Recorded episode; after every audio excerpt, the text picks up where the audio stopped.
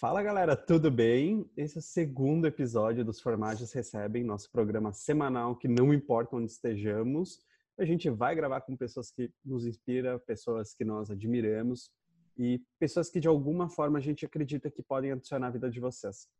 É isso? É isso. E quem é a segunda convidada? Quem é a segunda convidada? Se eu tivesse num bar no Leblon agora, passando, sabe, aquele fim de tarde com o pôr do sol maravilhoso, quem é essa pessoa que está do outro lado? Como ela se apresentaria se não fosse no LinkedIn, sabe, na mesa do bar mesmo? Quem é você, convidada? Olá! Nossa, essa, essa coisa foi muito boa agora, né? Logo no Leblon, no bar do Leblon. Eu sou a Thalassa Coutinho, muito carioca. Falo muito bem. Boa pergunta. Como é que eu me apresentaria num bar do Leblon? Sem ser como se fosse no LinkedIn. Gostei. Como? Eu quero saber. Vamos lá. O que que você Nossa, pegou muito você? surpresa. Não, essa é boa, porque a gente fala, é fácil todo mundo, ai, cara, me formei na PUC, Rio Grande do Sul, tal, mas quem é você? Logo de cara. Seis lá, é, pois é, do tipo- Camboja. Quem sou eu? Bom, eu sou uma pessoa. Acho que se eu fosse me apresentar informalmente, eu falaria de música, em primeiro lugar. Não sei porquê, mas eu acho que música conecta, né? E eu brinco muito que, tipo, música, música para mim é. Eu me sinto uma adolescente de 15 anos. Eu, eu parei no tempo, nos anos 90 mais especificamente. Então, acho que se as pessoas gostarem de anos 90, a gente já vai se conectar. Mas eu começaria com música, tipo, melhor do que falar do tempo, né? Tipo, Uhum. ah, eu vou começar a puxar assunto do tempo. Mas eu falaria de música. Gosto muito de música, no geral. Mas música antiga. Que legal, que diferente. Sim, bastante. Que diferente, Né? que gostoso. E você fala de uma coisa que nós já falamos muito, nós acreditamos que é de marca pessoal. Só que antes de chegar na marca pessoal, eu vi que você teve uma agência de influenciadores. Você agenciava influenciadores ou fazia estratégia para influenciadores? Ou fazia os dois? Fazer os dois. Na Olha. verdade, eu tive uma agência por seis anos e foi meu primeiro negócio, na verdade, né? Tipo, um negócio formal, vamos dizer assim, tirando aquela parte do, do freelancer, né? E trabalhei seis anos, é, meio que 360, né? Na parte de marketing de influência. Então, Uhum. eu trabalhei agenciando influenciadores, tinha essa parte da estratégia e eu comecei a implementar o branding pessoal sem saber que era branding pessoal quando eu prestava consultoria para eles. Uhum. Porque era muito comum, naquela época, isso 2013, 2014, é, eles não saberem muito bem como direcionar o conteúdo. Quando se, quando se torna profissional, né? Era tudo muito na brincadeira, muito naquela coisa, ah, eu gosto muito de falar sobre isso, sobre aquilo. Mas quando virou profissão, as pessoas não sabiam muito bem qual era o público que elas tinham, como elas tinham que se posicionar, que tipo de canal elas tinham que ter Uhum. se elas tinham que ir para o YouTube, se elas ou então no Instagram, né, quando o Instagram despontou.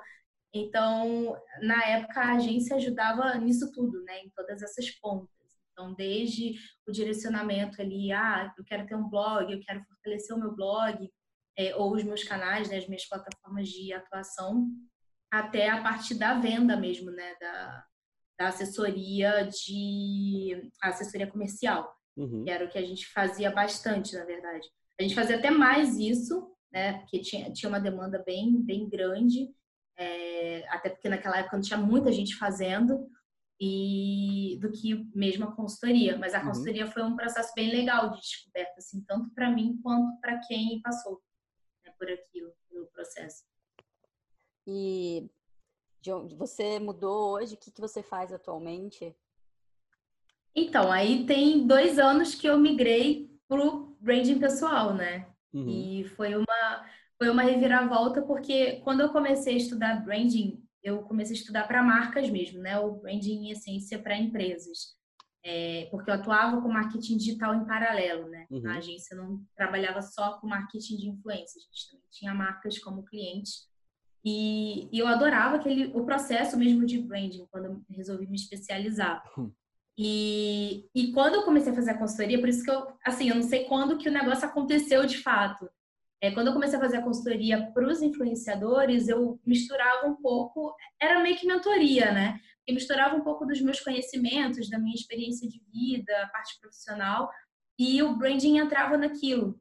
E aí, quando eu descobri que existia branding pessoal, meu primeiro contato foi até com um livro que acho que todo mundo conhece, inclusive vocês, é o Personal Branding, né, do Arthur Bender.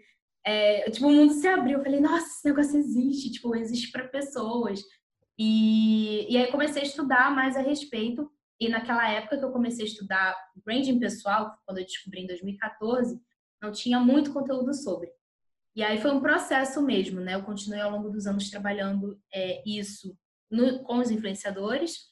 E depois, quando eu saí da agência, isso tem um ano e pouquinho, aí foi muito pela questão do propósito, né?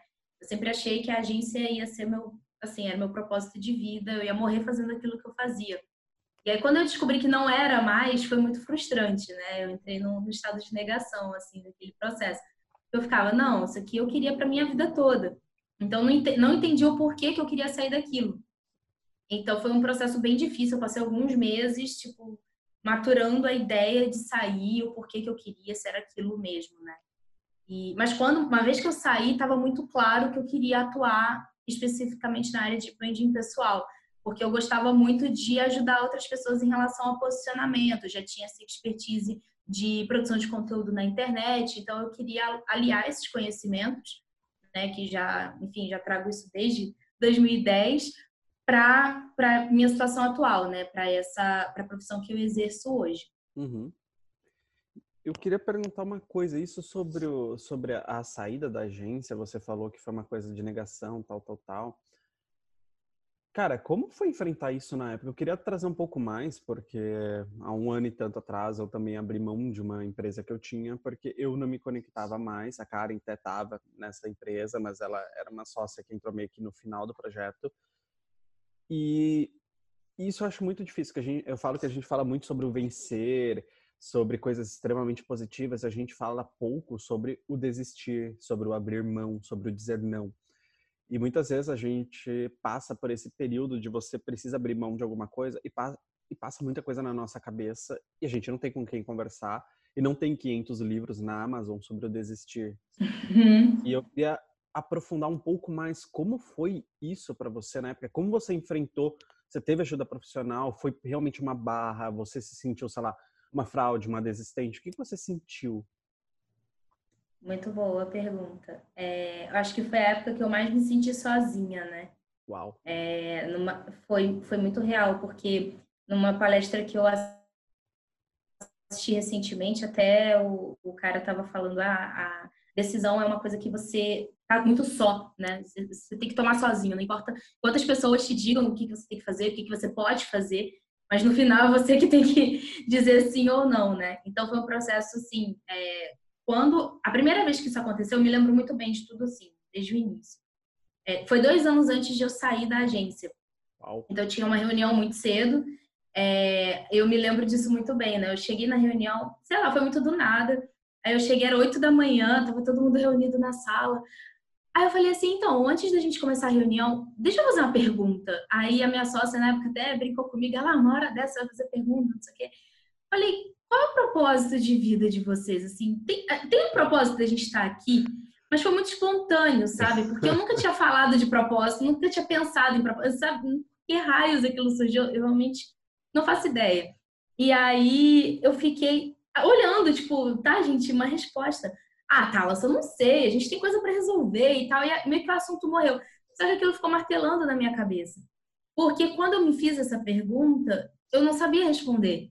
Hum. E aí eu pensava, tipo, tá. E aí eu comecei a revisitar, e é muito doido, porque parece que passa um filme na tua cabeça mesmo, né? Eu, come, eu comecei a lembrar de todas as coisas que eu tinha vivido ao longo dos anos. Então, é, das dificuldades mesmo do processo de, de, de, montar uma empresa, das mil vezes que eu quis desistir, dos choros, daquela coisa toda. E, de repente, aquelas coisas meio que deixaram de fazer sentido. Então, realmente foi um processo. Só que eu continuei levando. Só que nesse empurrar com a barriga, é, foi piorando, né? Porque, assim, eu, eu recusei aquele estado e aquilo foi acontecendo, foi crescendo dentro de mim, eu ignorando solenemente lá, deixa lá acontecer. Só que não adiantou. E aí, assim, ele ficou mais forte, na verdade. É, aí se passou mais de um ano. Aí, isso foi em 2018. Eu entrei de férias em janeiro de 2018. Eu revisei as minhas férias com a minha sócia. E na época eu já estava namorando e tal. Aí eu, eu falei, ah, vou fazer alguma coisa, né? Só que eu não fiz nada nas férias. Eu fiquei em casa e mente vazia, oficina do diabo, né? Então, eu pensei tudo que você imaginar, assim. Eu, eu pensei na minha vida inteira. Eu falei, o que, que eu tô fazendo? Tipo, não tenho uma, uma perspectiva. E aquela coisa da idade. E aí eu comecei a pensar um monte de coisa. E eu tava me sentindo muito sozinha de verdade. Aí eu, quando eu voltei das férias, eu pedi para conversar com minha sócia. E ela, amiga de longa data, ela começou na empresa, tipo, como designer e, tipo, cresceu lá dentro e acabou virando minha sócia. E ela falou, eu acho que ela sempre foi muito assim, inteligência emocional dela, até por isso que eu escolhi ela para ser minha sócia, porque ela era muito inteligente no sentido emocional. E aí ela falou, eu acho que você tem que pensar a respeito, tipo, você quer isso mesmo para sua vida? Vamos fazer alguns testes? Aí a gente começou a fazer teste. Ah, vou para o setor X da empresa ou para o setor Y e nada me satisfazia. Eu tava carrancuda, eu, eu, não, eu não fazia mal, sabe? Eu não, destratava cliente, nem nada disso. Só que eu, eu sentia como se a minha energia, assim, ela fosse a zero no final do dia. Assim. Eu chegava em casa e eu só queria dormir. E eu só queria que os dias passassem. E eu pensava, não foi assim que eu criei minha empresa. Tipo, foi a empresa que eu criei, que eu sonhei, aquela coisa toda. Então aquilo me frustrava, era um misto de sentimentos, porque era o meu bebê, era a primeira empresa, e eu sabia o, o tanto que eu tinha lutado para poder criar aquela empresa. Então, fui me sentindo. Por isso que eu falei que é um caminho solitário, porque você se sente muito, muito sozinho mesmo e você não sabe se a decisão que você quer tomar é a decisão certa. Hum. Enfim, então os meses se passaram, aí foi de janeiro a maio, que foi quando eu saí, de 2018. Na verdade, em abril, ela falou: Vamos assumir uma coisa para você mesma? Eu acho que você tá querendo sair. Aí eu, tipo, como assim? Não, não é isso. A gente vai dar um jeito. Ela, não, Carlos, não é isso. Acho que você tá querendo. Aí, por um milésimo de segundo, eu pensei: será que ela tá querendo que eu saia? Tipo aquela coisa, né? Tá conspirando. Só que ela não era esse perfil. Até porque quando eu tomei a decisão, é meio que a ficha caiu para ela, assim, e ela entrou em desespero, porque a empresa era muito eu. É, eu fui me dar conta da questão da marca pessoal muito em relação a isso também, porque era muito eu na linha de frente. Uhum. É, então, isso também pesava na questão do valor de mercado da empresa. Tinha muita coisa em jogo, né? Eu me sentia muito responsável. E eu, eu sentia dor, inclusive. Tipo assim, meu corpo inteiro doía. E tinha vezes que parecia que eu tinha levado uma surra. Real, é bem doido isso. E aí, em abril, a gente tomou a decisão. Aí eu falei, eu vou ficar até o final de maio para a gente poder organizar a casa, né? Eu não vou deixar você na mão, tipo, ah, tchau, se vira aí. Eu vendi a minha parte para ela, a gente conversou com todos os clientes internamente, a gente decidiu se a gente ia fazer anúncio, se não ia fazer anúncio, como é que ia ficar. E, e, e, e assim, quando eu saí, parece que eu, tipo, tirei o mundo inteiro das minhas costas. Tipo, eu fiquei, tá, agora eu tô desempregada, não sei o que eu vou fazer. E, mas ao mesmo tempo eu estava muito aliviada, porque eu falei, ainda bem que eu não tô mais fazendo o que eu estava fazendo. Tipo, eu já não me conectava mais. Eu não me conectava mais com as pessoas, eu estava de saco cheio de influenciador, ficar procurando para poder ganhar presente. Tinha aquela coisa, né? A parte negra do, do mercado. E, tipo, eu ficava, eu não sou isso, sabe? Aí eu falei, tem que ter um propósito. Aí vem aquela história do propósito antes de, de virar hype, vamos dizer assim. Então foi muito isso, mas eu acho que foi o mais significativo foi bem o, o ponto que você pegou, que foi a questão dos sentimentos, sabe? Tipo, da, da, até da questão de chegar a ponto de ser uma dor física. Uau. É, e, e, e, tipo, você não saber o que fazer com aquilo.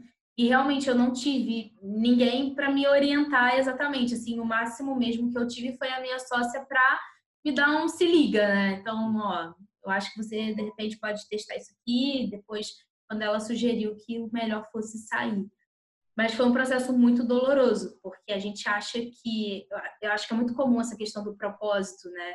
Ah, uma vez que você achou o seu propósito, aquele tem que ser o seu propósito pelo resto da vida. E quando eu vi que não era assim, primeiro eu entrei no estado de negação, porque eu falei, não, não é possível. mas segundo eu entendi que realmente existem períodos, né? Então pode ser que seja para a vida toda e se não for para a vida toda tudo bem também. Mas foi um super aprendizado. Foi, foi assim bem, foi acho que o maior deles assim. Nossa, poderemos encerrar ah, esse sim. podcast. Foda. Eu acho que o, o que a gente está buscando aqui dentro desse programa, posso chamar assim, é muito essa questão humana do desconstruir, porque a maioria dos podcasts, entrevistas, pega só a parte da vitória, a parte bonita, que é ótimo para motivar, para te dar aquele corpo Sim. que você precisa. Só que quando a gente tá no. A gente até usou a palavra agora há pouco pelo Vinhas, o campo de batalha, você Sim. toma um tiro na trincheira, cara, só você sabe a dor que você tá sentindo. E muitas vezes nós temos questões aqui internas que nós conseguimos desconstruir nos mentorados e a gente não consegue nós mesmos. E é bizarro, você fala, cara, eu sou uma farsa. Pera, como é. assim eu não sei responder isso? E o Ian, semana passada, carioca também, é, falando sobre as dores, perguntas sem respostas, propósito que ele demorou quando ele na L'Oréal, 28 anos, todo engravatado, seguro dele chegou, a coach da L'Oréal virou e falou: "Qual o seu propósito?" Ele falou: "Sei lá, cacete". Travou. Não, peraí, não. E você entende que isso é normal. E isso é muito foda. Eu vi sua fala é, trazendo sua dor para normalizar do tipo, pera, tá todo mundo passando por isso. Não se apegue só aos textos bonitos de Facebook, Instagram, quando a pessoa tá aqui em cima. Que aquilo, ela tá mostrando talvez uma coisa que ela esteja muito bem. Só que quantas coisas ela não está muito bem e ela não tem a coragem de contar. Você fala muito, inclusive, sobre vulnerabilidade. Eu acho isso o seu grande diferencial, é, já como um feedback para quem não conhece, segui-la, é a parte da inteligência emocional, do desenvolvimento de marca pessoal por um, por um viés muito mais humano. Isso é muito bonito e eu amei a sua resposta. Obrigado por essa resposta, por essa. Imagina. Sua. Até porque. É, é, é, porque isso é muito mais profundo também. Desculpa te interromper. pode continuar, pode continuar. Em relação a, a, assim, isso é um cenário isolado, né? Uhum. O, o que aconteceu. Mas quando os questionamentos vêm, na verdade, eles, eles, eles chegam, tipo, com toda a história de vida desde quando você se lembra, assim, de que você se entende por gente, uhum. sabe? Então, você se lembra de aspectos e de pessoas e de lugares e eu acho que é por isso que eu abordo muito a questão da vulnerabilidade, porque eu particularmente já passei por coisas na vida em muitos níveis mais sérios, assim. Então eu sempre carreguei, assim, eu sempre tive uma carga de responsabilidade muito grande nas minhas decisões. Então, na minha cabeça, tomar uma decisão de sair de algo sólido que eu tinha construído era como, exatamente como você falou, era como se eu fosse uma farsa e como se eu não, não fosse plenamente capaz, sabe? Tipo, ah, eu não sou capaz de ter uma empresa, então, porque eu não sou capaz de continuar nela, eu tô, tô fraca, né? E, e aí você vê, vê, um, vê um filme diante dos teus olhos, assim, da tua vida, é, em relação à tua história mesmo, né? Que é um ponto que eu acabo batendo muito na tecla na, na, na internet. A, a, história de vida mesmo. Então, quando você é, se conecta com o seu passado e você pensa, tipo, ah, eu tive um relacionamento incrível com meu pai, mas eu não tive um relacionamento bom com a minha mãe e ela esperava coisas de mim que eu não fui capaz de entregar e você conecta isso com a tua vida adulta. Né? Então, tipo assim, acaba que essas decisões que a gente toma né, na vida profissional ou em outros âmbitos, a gente traz o peso de uma vida inteira, não é tipo o caso isolado né, da decisão. Então, acho que isso que traz uma carga é, não só energética, né, mas assim de, de autoconhecimento que é, é pesado. é pesado. É pesado, mas você sempre fala, né, que é um processo doloroso, mas é, é maravilhoso, né? Acredito, a gente sempre fala de autoconhecimento também por aqui, e para mim eu tenho uma, uma verdade minha, assim, que, e que fica cada vez mais clara que sem autoconhecimento a gente não chega a lugar nenhum. Eu não sei o quanto você concorda com isso exatamente porque tomar uma decisão não é uma decisão isolada. É uma decisão exatamente. Exato. Que em economia comportamental chama viés inconsciente, né? Que são todas as memórias que a gente traz com a gente e que influenciam e impactam nesse momento de tomada de decisão. Então, acho que, assim, acredito que para tudo, todo mundo vem falar alguma coisa, eu sempre falo, gente, sem autoconhecimento, esquece, você não vai conseguir fazer, porque o exemplo que você deu de tomada de decisão ser muito isolado, é, acho que isso é muito, é, acho não, né, acredito, tenho certeza, na verdade, que isso é muito verdade, porque o que a gente percebe é que como é tanta informação, e principalmente nesse momento de, puxa, poxa será que eu estou desistindo? Será que eu sou, eu sou fraca? Será que eu estou abrindo mão de um sonho? Como assim eu mudei e tal? Por mais que você vá buscar respostas do lado de fora e pedir ajuda para pessoas, quem toma aquela decisão é você, não tem o que fazer. É você que vai tomar a decisão, mas a gente percebe que talvez, inclusive, isso seja um motivo das pessoas travarem um pouco. É exatamente o tá, o que, que você acha? O que, que você acha? O que, que você acha? O que, que você acha? E fica buscando respostas do lado de fora e cada pessoa fala uma coisa e a pessoa fala assim, cara, não sei. E é o barulho, né? Exato. O excesso. Exato. E aí você já não sabe filtrar, chega um ponto que você não sabe filtrar, você não consegue ter capacidade de se ouvir. E aí e se mistura, né? Porque é muito fácil, é uma linha tênue, é muito fácil você confundir é, o barulho com o que você acha que está pensando de repente e com o que realmente é. E você falou de autoconhecimento, eu, eu brinco que autoconhecimento salva a vida, na verdade. Porque eu sempre falo também, salvou, salvou a minha. Então, assim, se eu não, não passasse, porque para eu tô acostumada com a dor, tipo, é, por conta das experiências que eu já tive. Então, para mim, não é um problema reconhecer defeito, é, ou, tipo, às vezes no primeiro momento, como ser humano mesmo, né? Sei lá, se a pessoa fala, ah, você é assim, aí a gente fica pau da vida, né? Tipo, ah, sou nada. Mas depois eu fico pensando, tipo, tá, por que, que a pessoa. Aí eu já começo né, a fazer uma análise. Então, por que, por que será que essa pessoa falou isso, né? Ela acha isso de mim?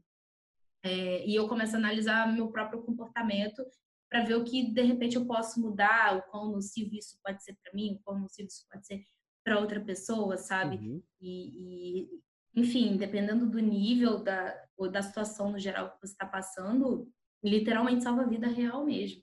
Hum. É uma coisa que ninguém pode fazer por você, né? é, exatamente. E é o que a gente fala também, né, de cair muito no piloto automático e muito de.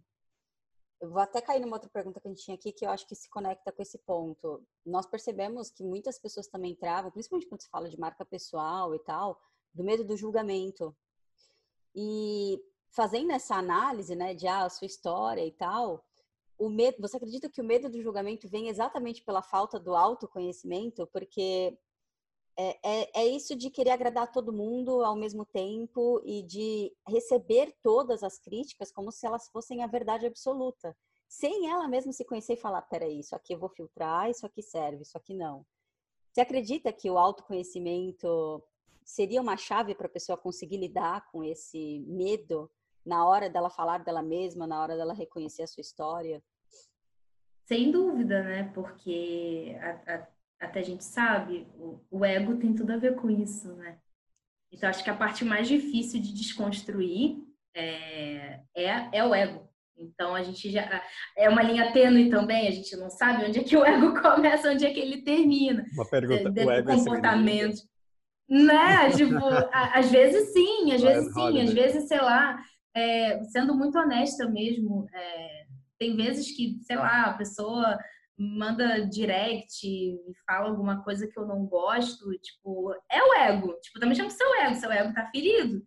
Então, de certa forma, eu acho que ele se torna nosso inimigo, né? Muito se a gente se deixa dominar, né, por, por, por ele, né, pelos uhum. sentimentos que, que a gente, enfim, acaba deixando se infiltrar, sabe? Mas o autoconhecimento com toda certeza, porque você acaba foi o que eu te falei, você acaba percebendo, tipo, coisas que acontecem, é, a pessoa te fala alguma coisa que você fez ou que você falou, não sei, algum comportamento seu, e mesmo que você entre no estado de negação inicialmente, né, que você não goste muito de ouvir aquilo, mas se você tem a capacidade de se autoanalisar para que você possa mudar aquele cenário, então, sim, isso faz parte do autoconhecimento, você consegue melhorar né, essa, essa condição. Tudo leva para o autoconhecimento no final. Assim, eu, eu, super defendo também, porque eu acredito muito nisso. E você falou do medo do julgamento, é, as pessoas ficam, ah, como é que acaba com o medo? Eu não acredito que a gente acaba com o medo. Eu acho que não existe. O medo é algo que ele vai estar sempre presente. Eu acredito na forma que, é, na forma como a gente pode lidar com ele. Então eu brinco muito de, ah, você atropela o medo, é, que também não é muito fácil, né? Mas você ignora, passa por cima dele e é isso. Mas ele existe porque é, é tanta coisa envolvida, né? Aí acho que a gente entra em outras questões bem profundas também, mas as nossas crenças de acordo com, com o que a gente vive, né, em relação à sociedade, histórico familiar, né? Então é, tem ali as influências também de uma vida inteira é muito difícil você desconstruir, né? Porque você está muito acostumado com aquilo, então você, é meio que se despir em camadas. E é um processo que é muito denso e é muito difícil e nem todo mundo está disposto a, né, a se dispor a isso, né? A passar por isso. E uma pergunta: nós queremos ser reconhecidos por quem somos, mas ao mesmo tempo nós conseguimos ser autênticos e originais, ou a palavra que for melhor do momento, sem autoconhecimento? Eu acho que depende, né? É pergunta... As perguntas são ótimas. Eu acho que eu vou falar isso, toda pergunta é ótima. Eu acho que depende, porque tem gente que não parou para se analisar, mas consegue ser e eu hum. acredito muito por criação, sabe? Eu acredito que na cultura familiar, eh, o ambiente em que essa pessoa viveu, ela foi, ela foi acostumada à liberdade de ser quem ela é, o que é muito raro. Mas eu digo porque eu já conheci pessoas assim que não foram privadas de serem quem elas são, tipo, ah, você precisa entrar na caixinha da adequação, sabe? Então, essa pessoa, muitas vezes, ela não conhece determinados aspectos né, da, da, da marca pessoal dela, né, da história, identidade, enfim, mas ela consegue ser autêntica. Tem pessoas que você não entende, assim, acho que é muito natural, mas é muito raro. Eu acredito sim, mas não é tão não é tão frequente, né? Na maior parte das vezes as pessoas acabam querendo criar mesmo um personagem por adequação. Elas acabam. Essas são as exceções, né? Que é exatamente o que você falou. Na família, né? na cultura familiar, ela teve a liberdade e às vezes até o incentivo para ela ser quem ela realmente gostaria de ser. Mas Sim. no. Vamos, vamos chamar, não vou chamar de massa, porque eu não gosto muito desse termo, né? Mas em pessoas comuns, digamos assim, o que você acredita que seja um processo contrário do, do da autenticidade? Vou deixar um pouco mais claro. É, para tá. mim, eu acredito que a autenticidade é realmente esse olhar para dentro para você conseguir ser e expressar quem você é. Na maioria das vezes, eu percebo um processo contrário no sentido de eu vou ver todo mundo, o que todo mundo está fazendo, vou copiar isso aqui, vou pegar isso aqui, vou fazer isso aqui, vou fazer isso aqui. Faz a miscelânea, né, de coisas. É a modelagem é, ao extremo. É, sim, e aí você acaba, é. tá, eu vou ser autêntico, só que você busca regras para ser autêntico, e tipo, oi, é um paradoxo. É um paradoxo, né, porque se você está falando de autenticidade, e aí acredito que a gente, a gente cai de novo naquela questão do, do medo do julgamento, porque quando você se descola e você se torna você, você se torna um indivíduo, você se diferencia das outras pessoas. E aí você fala, opa, mas espera aí, eu tô chamando atenção, eu vou voltar aqui quentinho, que no quentinho ninguém me vê.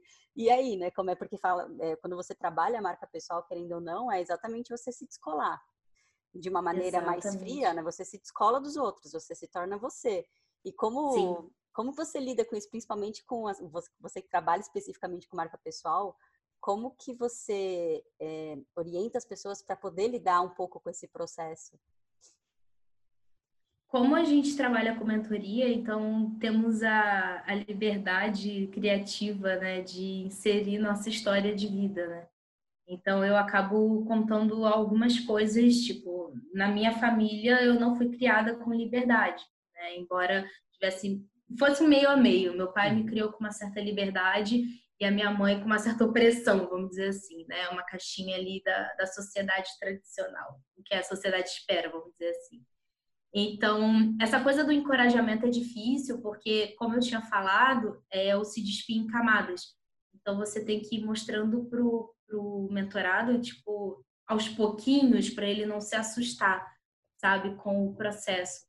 Então, eu vejo que a forma mais fácil é quando a gente consegue ser o exemplo disso, sabe? Então, tipo assim, é igual o, o Formaggio falou no começo, é, a respeito da, da, gente, tipo, se diz, a gente se mostrar. Eu perdi a linha de raciocínio agora aqui, tá? Porque eu lembrei do negócio, esqueci. Tem uma coisa da minha marca pessoal, tem déficit de atenção.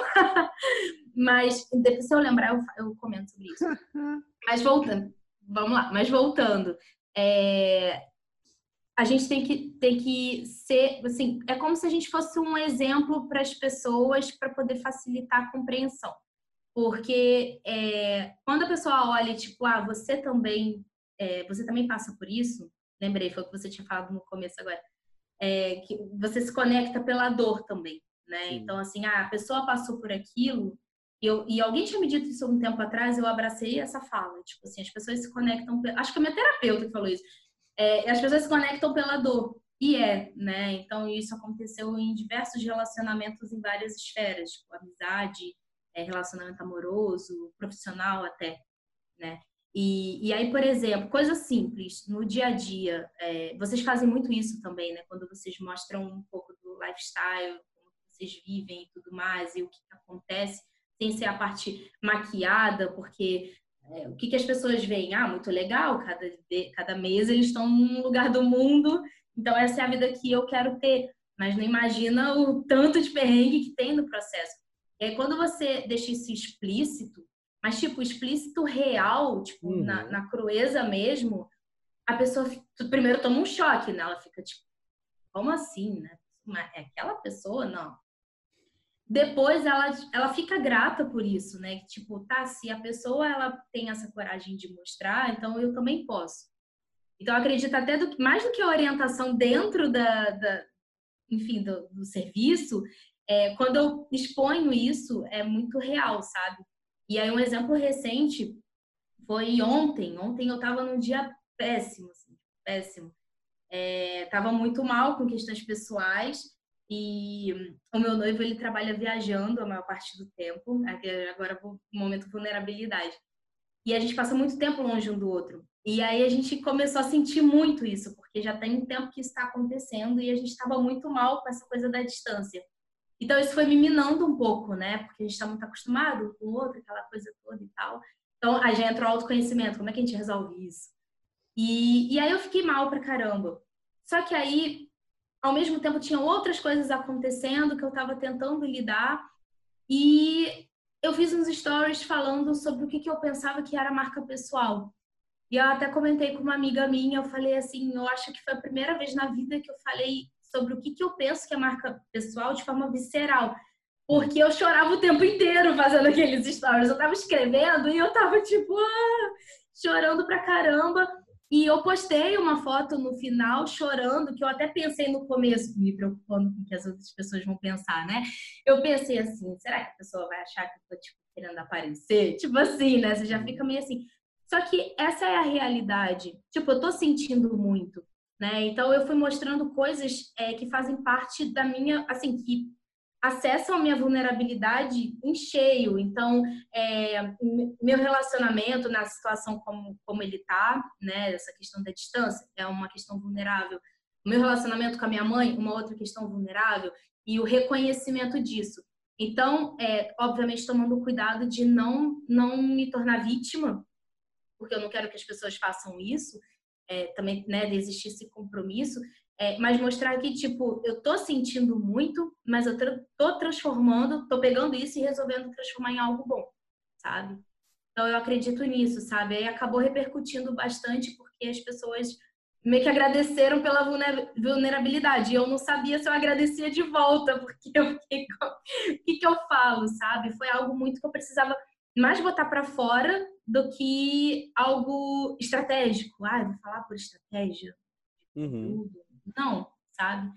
Então, acho que nesses momentos as pessoas se conectam muito. É, e aí elas vão despindo. E aí fica mais fácil acessar. E quando eu venho, sei lá, se elas. Ah, vou fazer a mentoria, é mais fácil de eu conseguir levar isso para elas, sabe? Tipo, de forma mais específica, de fazer perguntas específicas, de acessar um pouco mais da história dela e trazer isso mais, mais à tona, sabe? De forma que ela tenha coragem de mostrar, né? Eu... Falei muito. Incrível. É. Você, para mim, eu acho que mesmo talvez assim sendo bem sincero, você ser uma das pessoas mais novas no sentido de tempo de casa nessa área de marketing pessoal, para mim você é a pessoa mais autêntica dessa área. Eu conheço todas as outras do Brasil porque a gente veio dessa área e você conseguiu fazer o que todo mundo tentou por anos de uma forma que o pessoal até confundia muito marca pessoal com se vestir de tão sério que era, você conseguiu Sim. fazer de uma forma mais autêntica, de uma forma mais genuína. Talvez, de certa forma, poderia ser, eu vou usar a palavra ignorância, mas de uma forma positiva, tá? Poderia ser sua Sim. ignorância da área, de exatamente ter confiado muito mais em você do que olhar como os outros estavam fazendo e o resultado talvez seria você de terninho falando sobre como o seu personal branding é importante para você em 2020.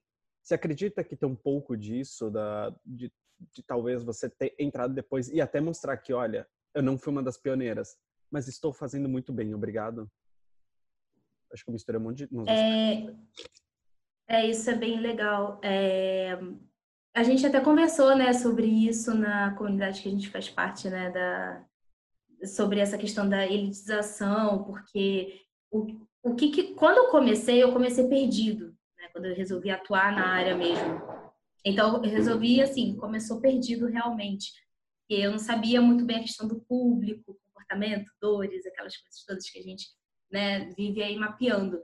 Então, é, e quando você lê o personal branding, né, do Arthur Bender, você pensa, é, ele fala muito dessa questão estética também, né, da mata, do terno e tal, não sei o quê. Então, é, coisas que eu fui vendo é, com o tempo é que, primeiro, as pessoas viam como algo muito inatingível, é, e segundo, trazendo para minha essência, eu nunca fui a pessoa do salto e do, do, do taê, sabe? Tipo, nunca fui porque nunca foi a minha realidade né? Nunca foi minha realidade de vida. É, então, assim, hoje eu mesmo acho que o salto máximo que eu consigo usar é, sei lá, 4 centímetros. Então, assim, eu, eu, faz parte da minha essência e eu me sentia violada se eu me, assim, me desfizesse a usar um salto, sabe? Coisas muito simples assim. E conforme eu fui aprimorando, entendendo e conversando com a audiência, tipo, a questão do, do me interessar de fato em conversar com as pessoas, eu fui percebendo que as pessoas achavam muito que era o, o código do vestir, né? O que você falou. E levava muito, ah, isso é coisa de rico, isso é coisa para quem tem grana, isso não é para e, e aqui eu de fato, porque eu pensei, cara, o, o branding pessoal fez muito por mim, sabe? E fez muito por mim, não só eu ajudando os outros, mas por mim mesmo. Tipo, meu negócio anterior é, teve um valor de mercado bacana, porque eu soube explorar minha marca pessoal, tipo, para valorizá-lo. E, e, eu comecei a lembrar dos benefícios e todas as coisas. Eu falei, isso não é justo, sabe? Então eu acredito que assim, é, e por muito tempo eu olhei para o lado, para a grama do vizinho, porque eu estava perdida. E muitas vezes eu ficava, mas será que eu tenho que fazer isso? Eu achava incrível, né? Via, via os concorrentes e tal, e achava incrível lá as mulheres de salto e alfaiataria e tal, e eu ficava, mano, eu, eu acho que eu vou falir então, porque eu não sei andar assim. Então, foi um processo mais difícil é, desmistificar isso, sabe? Tipo, tra trazer outro aspecto, um outro olhar e é muito, ainda hoje é muito desafiador, sabe? Porque eu ainda estou fazendo pessoas simples, sei lá, pessoas que são doceiras, que fazem o seu negócio dentro de casa, entenderem que elas, é, assim, a marca pessoal é a, única coisa que elas realmente têm, sabe? Enquanto elas estão ali super se matando pelo nome da empresa. É, então é um, um desafio muito, muito grande, sabe? Hoje tem jogo do Flamengo? Menino, não sei, mas o negócio tá. Já chega de jogo Flamengo, né? É, é a única coisa que eu imagino, sei lá, pelo horário que ser no Brasil, um monte é, de fogos. É, é, algum jogo, com toda certeza. Ah. Mas incrível a resposta. E é meio que como eu talvez eu, eu acho que o que você faz é exatamente mostrar que é muito mais importante o produto do que a embalagem do produto. De Sim. certa forma é isso, né? Que você está eh, muito mais preocupado com o que tem dentro da caixinha, enquanto a gente se preocupa tanto com o externo, é mostrar a beleza do interno de cada um e como isso. E é uma coisa tão tão simples, né? Eu estava me lembrando agora de uma uma consultoria que eu fiz recentemente E a pessoa é incrível, eu fiquei até assim, eu falei, ah, eu acho que muita coisa que eu vou falar essa pessoa já sabe, porque a gente tá mesmo, assim, meio que no mesmo nível profissional. E aí eu fiz a avaliação, porque ela falou assim, eu, eu não entendo, porque eu vendo bem e tal, tem tudo muito certinho, e realmente ela tinha tudo muito certinho. Só que eu não tô conseguindo me colocar. Eu não tô a minha marca pessoal. E aí eu via que tava todo o negócio muito redondo, tipo, muito redondo mesmo, perfeito. Só que faltava uma coisa, uma única coisa, e aí foi o que eu falei, assim, eu falei, eu vou resumir duas horas, e, que é, são duas horas de consultoria que normalmente eu dou, né? Assim, duas horas em, em uma palavra, assim, em duas palavras no caso. Falei, sua história. Tá faltando a sua história. Hum. Tipo assim, eu não sei de onde você veio, eu não consigo saber de onde você veio, o que te trouxe até aqui, as dificuldades que você passou. Isso até traz um pouquinho para a famosa jornada do herói, né? Que uhum. o pessoal agora descobriu e tá explorando pra caramba, mas de forma genuína. Tipo, é, não é tão. Claro que existe estratégia, a gente tem negócios, mas trazer isso de uma forma genuína, tipo, tá, a, se eu tô vendo que a minha audiência ela tem um problema com, com fraquezas, então, igual igual eu gravei um vídeo pro IGTV esses dias, eu falei, ah, como, como lidar com as fraquezas? eu trouxe um defeito meu, inclusive, tipo, abertamente, que eu, eu realmente expus aquilo de, como exemplo e falei como que eu descobri que tinha aquele defeito e como eu passei a lidar com ele, sabe? Mas com, trazendo uma história e não com um ar de autoridade, como se o jogo tivesse ganho e a novela acabado, sabe? Então, uhum. tipo, é, faltava isso. E eu acho que é, é, é, na minha opinião, não sei se para todo mundo é assim, mas eu acho que é a parte mais simples é quando você cria um conteúdo com base na sua história. Porque é, parece que é sobre você, mas não é sobre você. Tipo, você só está sendo uma ferramenta, a tua história está sendo uma ferramenta para poder ajudar outras pessoas, para poder impulsionar outras pessoas, para mostrar para outras pessoas, tipo, eu vejo você, sabe? Então, tipo, eu vejo você porque eu também já passei por isso, porque eu sei o que você está sentindo. Então, é a questão da conexão mesmo, sabe? Bem, bem foda. É porque exatamente a gente percebe muito por aqui. Às vezes a gente está tão preocupado com estratégia, estratégia, estratégia, esse conteúdo visceral, sabe? Acaba se perdendo.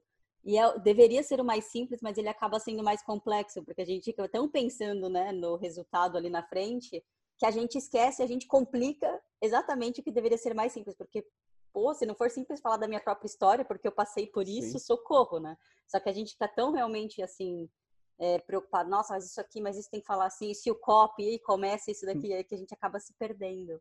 E falando até em visceral, eita, lá vem, lá vem as perguntas. É, que horas são aí? Cara, o que, que você tá buscando para você hoje? Sabe que me perguntaram, né? Quais os seus planos para 2020? Eu falei, mano, eu nem parei para pensar nisso.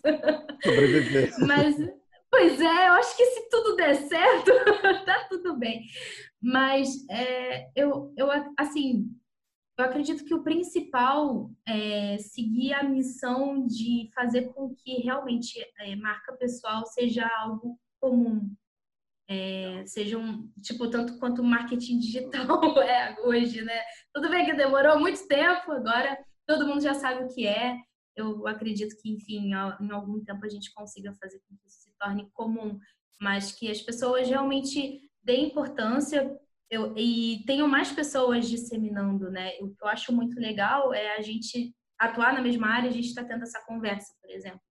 Então, tipo, ter pessoas espalhando a mensagem, porque um só não dá conta, então a gente precisa de mais pessoas espalhando a mensagem. Eu, que, eu queria muito, quero muito, a gente tem essa mania né, de falar queria, eu quero muito é, que isso aconteça, sabe? De uma forma, enfim, se espalhe mesmo, sabe? Eu acho que das coisas que eu quero, que eu tenho clareza, é muito isso. Eu, eu acho que é por isso que eu tô colocando muito as vísceras para fora, para ver se é meio, até um ato de certa forma desesperado, confesso, porque eu quero tanto que as pessoas vejam, tanto que tipo, tá, o que, que eu preciso falar de alguma coisa que eu sinto, sei lá, eu eu meio que faço um diário no Telegram, sabe? Tipo, eu falei de constelação familiar, falei de problema familiar e tipo, tá, gente, olha só, é ok você passar por isso e é ok você falar sobre isso E, e é legal, sabe? Que as uhum. pessoas aos poucos elas estão se soltando. Então eu espero isso, sabe? Eu espero que as pessoas elas se soltem mais e se encorajem mais. E Incrível. amém, Brené Brown, por ela ter aparecido para espalhar a mensagem também. Precisamos de mais gente. Assistam o TED original da Brené Brown, que já deve fazer uns 10 anos quase, e assistam Sim. o especial dela na Netflix, que é uma das coisas mais interessantes do mundo, porque você ri, você chora, você anota, você ri, você chora de novo, você anota. E quando acaba, você fica mais já. e eu acho que, para mim, ela é uma das pessoas mais originais e autênticas de conseguir falar de temas profundos que envolvem neurociência, que envolvem estudos com humor. E você percebe que é genuíno. Se fosse o Formaggio tentando simular, modelar em cima da Brené Brown, seria uma vergonha. E é muito aquilo de dela trazer a verdade dela. Eu, eu imagino que tem muito ensaio, de fundo, mas ela consegue trazer de uma forma tão genuína que você quer acreditar que não, ela não ensaiou a piada, saiu ali em cima do palco. É leve, né? Leve. É, a história que ela conta, né, da filha dela nadando. Sim, você, tipo, ri. Tá Vulnerabilidade okay. da filha, vou usar a filha um pouquinho aqui, filha. De Exatamente. psicóloga daqui uns anos. Exatamente, sem trauma. Falando Brené Brown. O que que, qual foi o livro que mudou a sua vida? Um livro que muda. Nossa, um livro que... que as pessoas olham é, pra exato, cima. Exato, eu adoro quando a pessoa faz assim. eu Vou tocar uma musiquinha de fundo aqui. É... Então, tem, tem um livro que não tem nada a ver com nada. É... Mas é porque eu li eu li esse livro, eu tinha acho que uns 12 anos, e eu peguei na biblioteca da escola, e eu, eu fiquei tão fissurada nele que anos depois eu procurei ele no sebo, achei no sebo online, e quando ele chegou fiquei muito feliz. E se chama O Mistério da Ilha de Tokland. Ele é uma ficção, e na verdade, assim, é, é, é conta a história de um cara, enfim, é um, é eles prometem um prêmio para você explorar a ilha, chegar lá no, no, no ponto que você tem que chegar da ilha, é uma ilha muito doida lá, cheia de coisa, só que tem vários aprendizados de vida mesmo que o cara vai acarretando, sabe? Vai, enfim, trazendo para si no meio do caminho. E eu me lembro que naquela época aquele livro me marcou muito, porque né, muito muito jovem. Uhum. Então você fica assim, tipo, hoje se você for ler como um adulto, você não vai achar tão profundo, tipo, eu tô lendo ele justamente porque acho que foram as primeiras é, experiências literárias assim em relação à, à experiência de vida, né? Uhum. Tipo, pessoas, mesmo na ficção, vivendo experiências de vida. Foi um livro que me marcou muito, assim. E um livro, quando eu era criança, é, que se chama O Livro das Virtudes para Crianças. Eu tenho ele até hoje, inclusive. Caindo aos pedaços. Mas é, ele é lindo, ele é um livro lindo. Eu ganhei quando eu tinha oito anos e ele tem contos, né? Ele tem fábulas e tipo, tem vários contos, tipo, tem conto de São Jorge o Dragão, tem vários contos tipo do mundo inteiro, sabe? Fábulas do mundo inteiro. E é lindamente ilustrado e ele tá caindo aos pedaços, mas eu falei, eu não vou jogar ele fora, vou restaurar, vou dar para meus filhos, não sei o que eu vou fazer. Porque também tem essa coisa das lições, né? Justamente das virtudes. Então, foi um outro livro que me marcou muito. Como eu falei, não tem nada a ver com o negócio. Mas tem vários livros que eu já li, enfim, na fase adulta. E acho que da fase adulta, essencialismo foi o. Hum. É, acho que para muita gente, né? Foi o. Virou a Bíblia. Ah, cara. Virou, virou. É tipo assim, nossa, cada página chorava, porque eu tava com a cara quente já de tanto apanhar. Mas é, foi, assim, foi o livro que eu mais gostei de ler nos últimos anos, realmente, da, na minha fase adulta. Assim. Adorei essa expressão de tapa na cara. Eu já tava com a cara quente, tapa. Nossa, comigo foi. Cara quente. Eu já já o chacoalhão, inclusive. E... Nossa, é muito. Lágrima descendo já, você nem sentiu. Eu sou uma pessoa que acabou de cair no YouTube, tô assistindo aqui essa live de, desse, desse casal maravilhoso, dessa carioca maravilhosa, essa pessoa maravilhosa. O que que eu faço com toda essa conversa? Uma microação agora. O que que você falaria para a pessoa? Você só tem uma função depois de assistir esse vídeo. Qual é? O que que a pessoa precisa fazer? Uma coisa. Uma coisa? se ela não tem coragem de fazer stories, ela já pode pegar o celular e gravar alguma coisa. Qualquer jugular. coisa. É, pois é, tipo, qualquer coisa. É, dar de cara com a câmera é, é, tipo assim, é dar de cara com a vulnerabilidade mesmo, né? Então, tipo, primeiro porque você não sabe muito bem o que, que você vai falar. Tipo, tá, acordei mais um dia, mesmo você sendo um profissional que usa por muito tempo, você fica, eu vou falar aqui? Você meio que filtra, né? Então, uhum. Então, acho que se de repente você vou conversar com as pessoas, usar os stories para isso. E não é tão difícil assim. Então, limpa a câmera também. É, é uma dica boa. Ah, minha câmera é ruim. Dá uma limpadinha que ela vai melhorar bastante. Mas fazer stories, fazer um, eu até recomendei isso no desafio que eu fiz quando eu levei para prática. Eu falei, gente, grava 15 segundos que seja, mas tipo assim, faz alguns stories contando a sua história. Por que, que você tá no Instagram, sabe? Legal. O que, que você veio fazer aqui? Acho que é um exercício legal. É, muita gente fala, ah, mas eu vou gravar uns vídeos no celular para ir treinando. Acho que é. O Vinhas fala isso, né? Você treina fazendo. Então, uhum. tipo, já posta. posta e deixa, não vê. Tem gente que tem as estratégias, não vê quem tá visualizando. O importante é estar tá lá. E é, é, muito recompensador quando as pessoas começam a mandar direct. Acho que isso acontece muito com vocês, né? É, das pessoas mandarem direct se conectando com alguma coisa, mandando alguma palavra. Isso acho que não, não tem preço, sabe? A gente chora algumas, algumas vezes por semana com é. mensagem. Nossa, é. Estava na. Tem isso. A gente ouviu uma mensagem de uma pessoa em áudio de três minutos falando. Ele foi no evento do Vinhas e ele não conversava com ninguém. E ele foi e eu e falou, mandou mensagem falando obrigado. Depois da mentoria de vocês, eu isso foi só uma das coisas que aconteceu, mas eu fui conseguir sentar do lado de uma pessoa conversar, fui almoçar com essa pessoa, foi incrível e para mim valeu todo o craft só de conversar ah. com uma ah. pessoa. A gente, meu oficial, é, tio. É. Ela voltou, ela foi no banheiro. Eu ouvi o áudio. É, mas eu chorei especificamente por causa da frase. Eu tenho certeza absoluta que se não fosse pela mentoria, isso jamais teria acontecido. Então, tipo, eu conheço ele de antes da mentoria e eu tenho certeza exatamente por, pelo perfil dele, sabe? De ser uma pessoa super fechada, super tímida, então foi bem e, foda. E é sobre o servir, né? Mas, é. enfim, é. temos a última pergunta. É. A pergunta de um. Só uma observação: isso torna a gente mais responsável, né? Ah, sim. Tipo, tem, eu até usei essa frase do Pequeno Príncipe. Esses livros infantis, eles. É, é eu falei, né? Minha alma é muito, é muito jovem. Mas é, essa coisa do. Você se torna eternamente responsável por aquilo que cativas é muito real. Porque, tipo, quanto mais a gente recebe essas mensagens e qualquer coisa, qualquer tipo de conexão que a pessoa do outro lado da tela faça, você se sente mais responsável ainda, né? Em, em ser alguém melhor, em fazer algo melhor, e é muito doido. E você fica tipo, meu Deus, né? Tem aquela pressãozinha de leve, tem que fazer algo de bom. Sim. E mas você é, é um motivador também, tipo, principalmente para dias que a peteca quer cair. Então é, é muito incrível.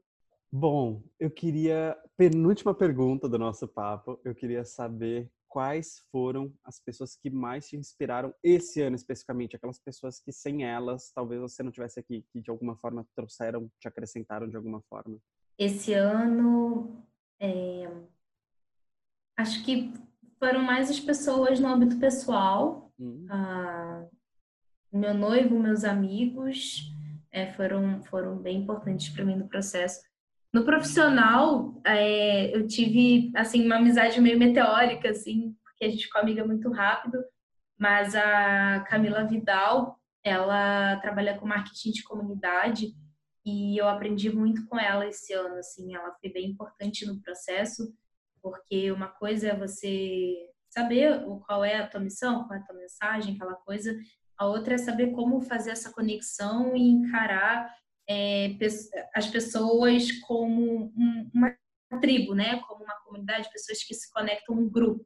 Uhum. É, e isso foi bem importante para mim, né, ter essa, essa visão ela foi bem crucial assim nesse processo, até trazendo isso para a internet, né? Então ela foi muito referência nisso para mim. É, também no, no, sentido de finanças, porque a minha vida financeira sempre foi muito zoneada, né? A organização, porque eu sou zero dos números. Então eu sempre tinha alguém para poder me ajudar, mas não para me dar clareza, né? De como eu poderia organizar sozinha. E então é outra pessoa que se tornou minha amiga a Astrid Lacerda, ela me ajudou muito também, tipo, a entender os números, né? Tipo, ficar amiga deles, uma coisa que eu nunca fui, e, e a organizar, né? Em, uma planilha simplificada e uhum. encarar como se fôssemos amigos. Então, essas, essas coisas foram bem importantes, assim, para mim esse ano, no sentido de evolução mesmo. Mas o principal foi ficar perto das pessoas mais próximas, sabe? É, passar mais tempo com as pessoas próximas e dizer mais vezes que ama também foi bem importante. Que lindo. E né? aí vem, vem a pergunta final de um milhão de dólares. A pergunta que a gente adora fazer para essa é a pergunta padrão para todos os entrevistados. E essa daqui a Karen que adora fazer. Adoro fazer. Vamos lá. O que que a Tassala aprendeu durante a sua trajetória que só você sabe e você gostaria de compartilhar com as outras pessoas?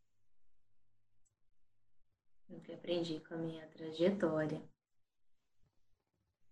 Hum, muitas coisas, né?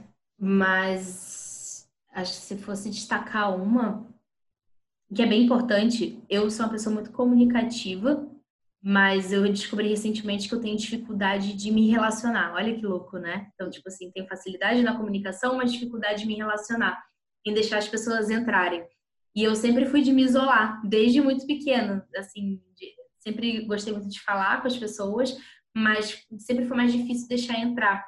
E aos poucos eu fui entendendo também o quão importante é a gente viver em sociedade, né? A gente, uhum. principalmente nós criativos, é, foi, uma, foi até um conselho muito importante que eu ouvi esse ano.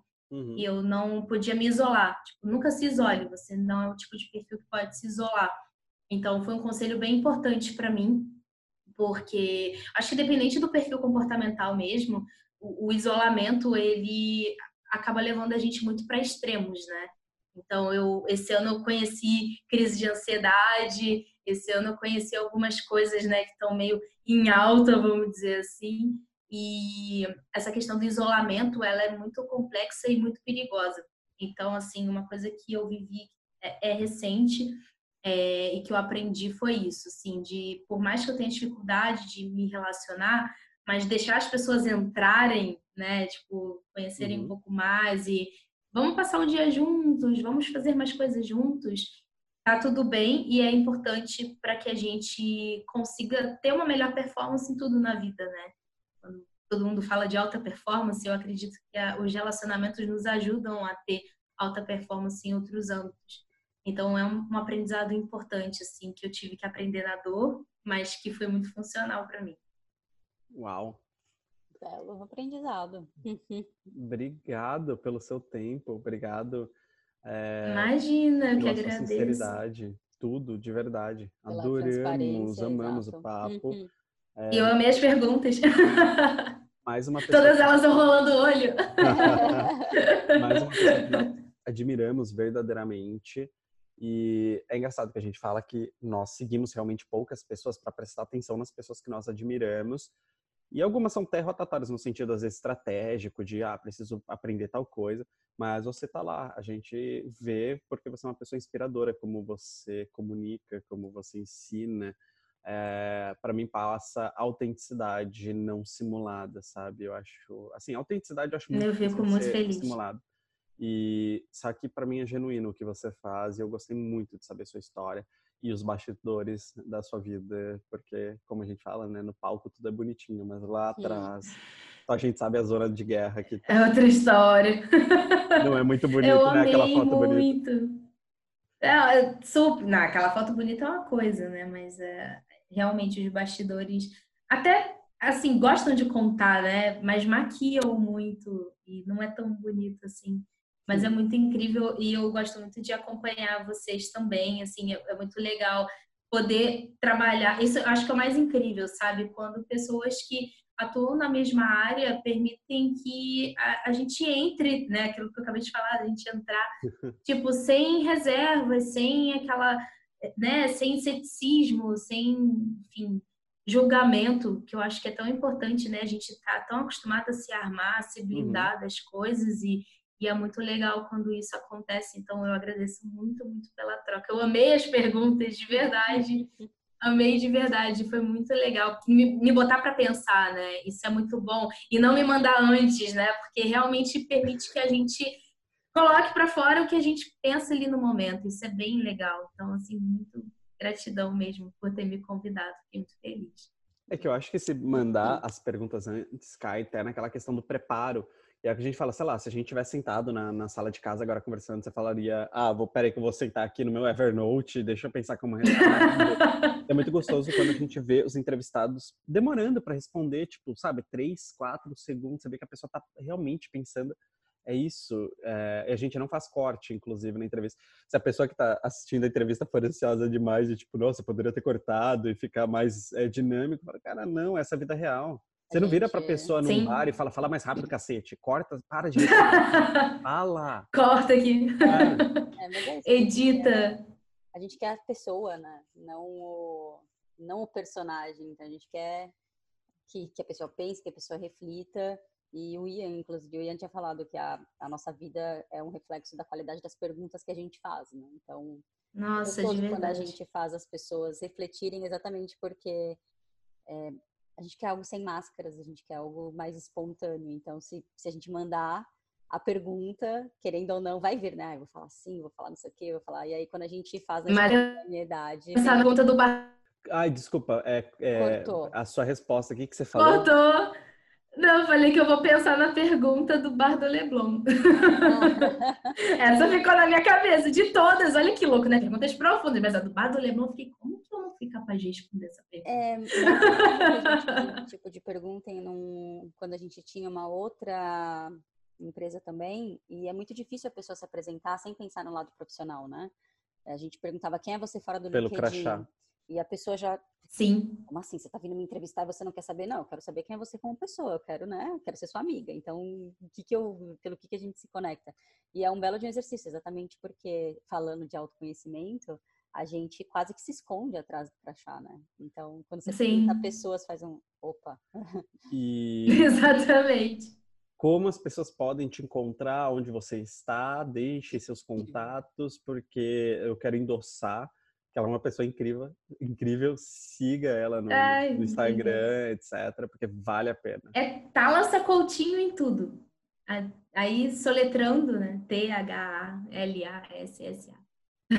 Eu sempre tenho que soletrar, né? Tipo, somente telefone, porque meu nome tem acento. Uhum. Mas aí internet não tem acento, nem boleto tem acento. Então, uhum. aí eu tenho que soletrar, porque pessoas, é muito comum o erro, né? Então, muita gente me chama de Talassa, erra um pouquinho a pronúncia, mas é muito normal. Mas é Talassa Coutinho em todos, assim, site, LinkedIn, Instagram, é, que mais? Telegram também, acho que tá meu nome, se eu não me engano, acho que é isso não é difícil. É bom de não ter nome comum, né? Tipo, já ajuda, já facilita o encontro. A gente vai deixar os links também aqui embaixo para não ter desculpa, tá, galera? Sigam. É, tem desculpa. Bom, exatamente. Galera, foi incrível o papo com ela. A gente fala que a gente fica muito feliz de ter acesso a pessoas incríveis. Inclusive, o próximo convidado a gente já pode fazer spoiler, que é o Marcos Dutra. Você até conheceu, né? No Craft, inclusive. Ele estava lá palestrando. Ah, sim! Inclusive, ele cantou para mim hoje. Eu fiquei. Ah! Como assim? Foi, é porque Pois é, foi muito engraçado, porque ele, ele botou, né? Ah, por último, ele fez algumas perguntas nos stories, e a última pergunta era qual o seu artista banda favorito. Aí eu respondi por direct, né? Falei o Justin Timberlake, que eu falei, né? Sobre o gosto musical.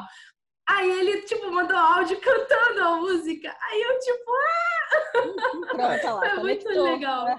Ele é nosso mentor. Pois é, tipo, pronto, a gente já pode sair.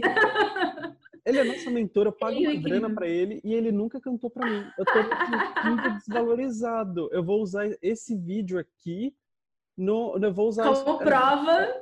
Personagem, cara. Eu vou mandar para ele raça negra. Ah, ele, a palestra dele foi incrível, inclusive. Ó, gente, então assista a próxima não. entrevista que vai Pronto. Ó, tá vendo? Já estamos babando o ovo dele aqui, pronto. Já, já assistam. Ele é incrível mesmo. Querida, foi um prazer te conhecer. Não pessoalmente ainda, Sim, a partir de fevereiro. Ainda. A gente vai se conhecer. Sim. E, galera, coloquem se você está vendo no YouTube o que vocês mais gostaram, por favor, que é muito legal para a gente criar uma comunidade que nem ela faz muito bem. Ela acabou, inclusive, de falar da Camila, que eu sei que também faz isso muito bem. Tragam os seus questionamentos também, sabe? Aquelas suas dores, coisas assim que vocês passam. Que é a velha história. Nós também passamos pela mesma coisa e tá tudo bem. Vamos nos resolver aí. É aí é psicologia para isso. Uhum. E a gente se vê é semana que vem, então. Um beijo para vocês. Obrigado.